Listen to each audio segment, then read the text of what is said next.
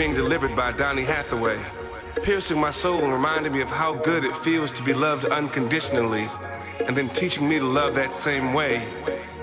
She calls me sunshine, for she sees in me that with which God has blessed me the gift of song and lyric and the ability to love. And even if I didn't already love her for who she was, I'd love her for the gift that God has given me in her.